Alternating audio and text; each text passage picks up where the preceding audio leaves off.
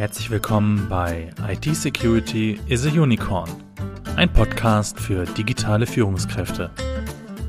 Dieser Podcast wird gesponsert von BISA, der Bernards Information Security Agency. Ja, herzlich willkommen zurück hier zu einer weiteren Folge in diesem Podcast. Schön, dass Sie auch in dieser Woche wieder eingeschaltet haben. Wer von Ihnen hatte schon einmal eine Videokonferenz? Schade, dass ich jetzt nicht sehe, wie Ihre Hände alle hochgehen, doch nach den vergangenen zwei Jahren der Pandemie wird die Antwort von fast jedem von Ihnen vermutlich Ja sein. Ja, Videokonferenzen etablieren sich mehr und mehr in unserem Alltag, seien es jetzt berufliche Meetings oder das Wiedersehen der weit entfernten Familienmitglieder oder Freunde oder sogar Termine mit dem Arzt sowie die Beantragung von Rezepten und Krankschreibung. Schon seit längerer Zeit nutzen wir alle oder sehr, sehr viele Videokonferenzen und zwar sehr vielseitig. Und ein Stopp dieses Trends ist auch überhaupt nicht zu erwarten.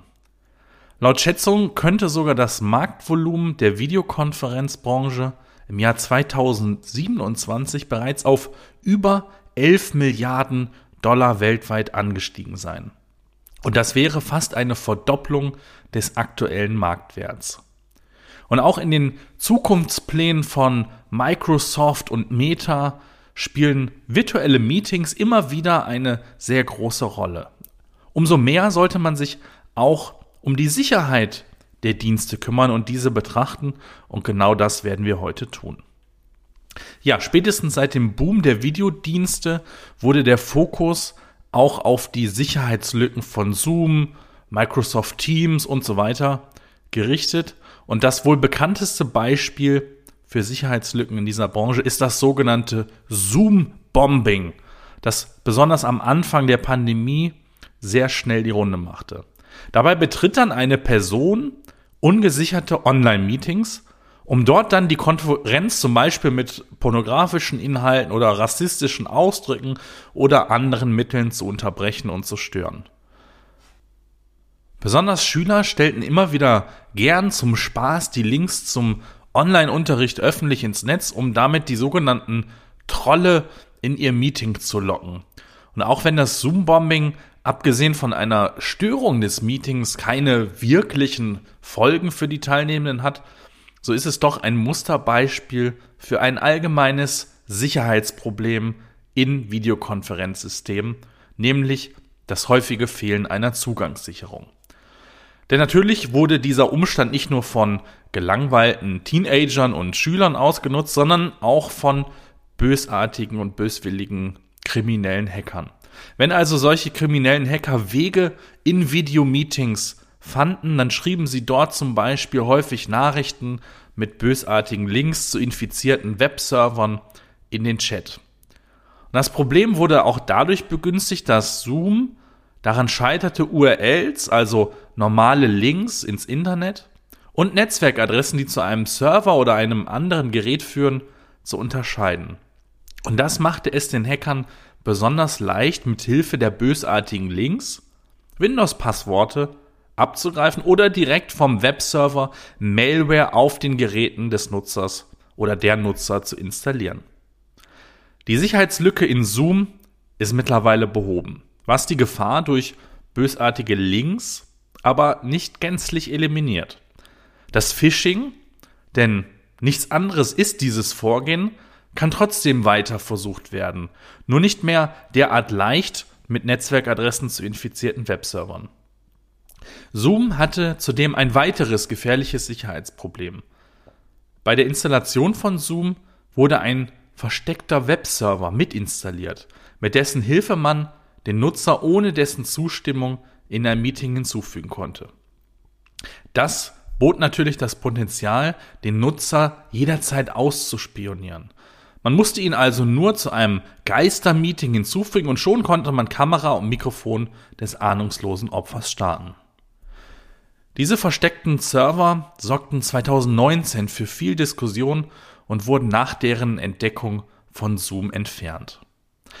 Auch wenn Zoom aktuell als Negativbeispiel im Raum steht, hat Zoom dennoch immer wieder schnell und auch verantwortungsbewusst gehandelt, um diese und andere Probleme zu beheben. Dies möchten wir an dieser Stelle ausdrücklich betonen.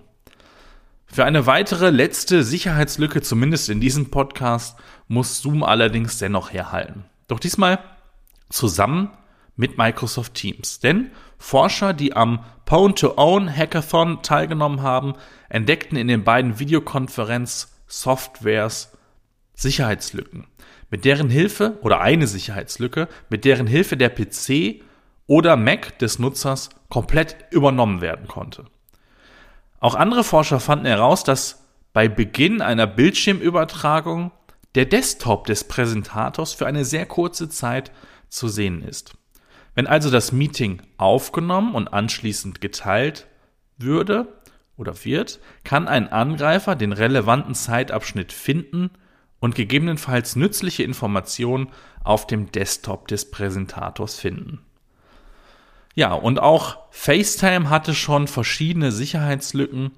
Wer zum Beispiel illegal eine geklaute Version des Mac OS Betriebssystems äh, installiert hatte, in, erhielt eine kleine Überraschung dazu denn eine in der FaceTime-App installierte Malware. Die Malware konnte nur mit einer Neuinstallation des kompletten Betriebssystems anschließend beseitigt werden. Ebenso gab es auch einen Bug in FaceTime, durch den Anrufer Zugriff auf Mikrofon und Kamera der angerufenen Person hatten, auch wenn diese den Anruf nicht entgegennahm. Aber was sollen Sie jetzt aus all diesen Beispielen für die Anfälligkeit von Videokonferenzdiensten mitnehmen? Sollten Sie die Software vermeiden? Die Antwort ist definitiv nein.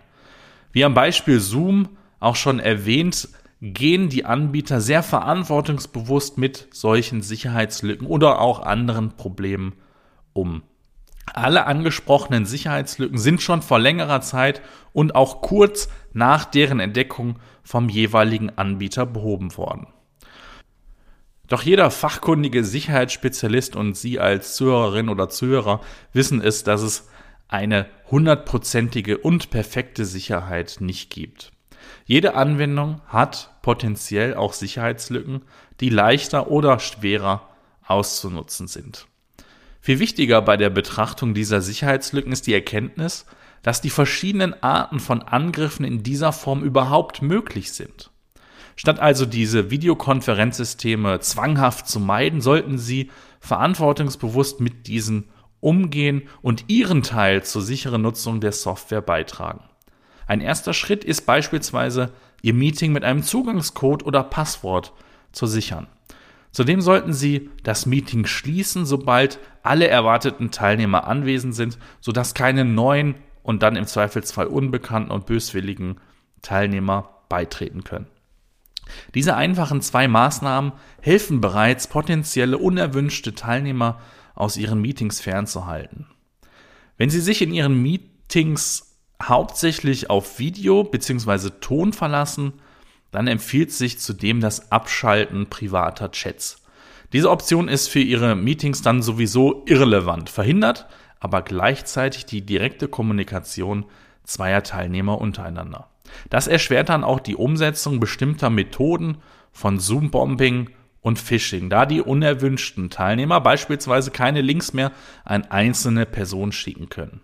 Und eine einzelne Person ist ein leichteres Opfer als gleich die ganze Gruppe an Meeting-Teilnehmern. Ja, wer noch ausgefeilter mit seinen Sicherheitsvorkehrungen werden möchte, kann Videomeetings auch zum Beispiel in einer Sandbox laufen lassen. Eine Sandbox ist ein vom restlichen System getrennter Bereich, der beispielsweise auch die Auswirkung einer potenziellen Malware auf den dafür angelegten Bereich eingrenzen würde, sodass sie praktisch, also sie die Malware praktisch nutzlos für den Angreifer wäre. Verschiedene Anbieter bieten solche Lösungen an. Wenn Ihre Angst jetzt vielleicht sehr groß ist oder und oder Sie vermuten, dass Sie abgehört werden, es gibt zum Beispiel auch Mikrofonblocker, die Sie sowohl in Ihr Handy als auch in den Laptop stecken können. Für die Webkameras gibt es ja auch entsprechende Aufkleber, falls der Sichtschutz nicht ohnehin schon sozusagen serienmäßig mit dabei ist. Und wie mit allen Sicherheitsmaßnahmen gilt auch hier, nichts ist wirklich hundertprozentig sicher, haben Sie immer ein gutes Bauchgefühl, seien Sie vorsichtig im Netz unterwegs, denn das empfiehlt sich auf jeden Fall immer. Damit sind wir am Ende dieser Folge angekommen. Ich hoffe, Ihnen hat diese Folge gefallen. Wenn dem so ist, dann nehmen Sie sich bitte 30 Sekunden Zeit und bewerten diesen Podcast bei Spotify, bei Google, bei iTunes, wo auch immer Sie unterwegs sind. Bei Fragen, Wünschen oder Anregungen schicken Sie wie immer eine Mail an podcast.bisa-bonn.de.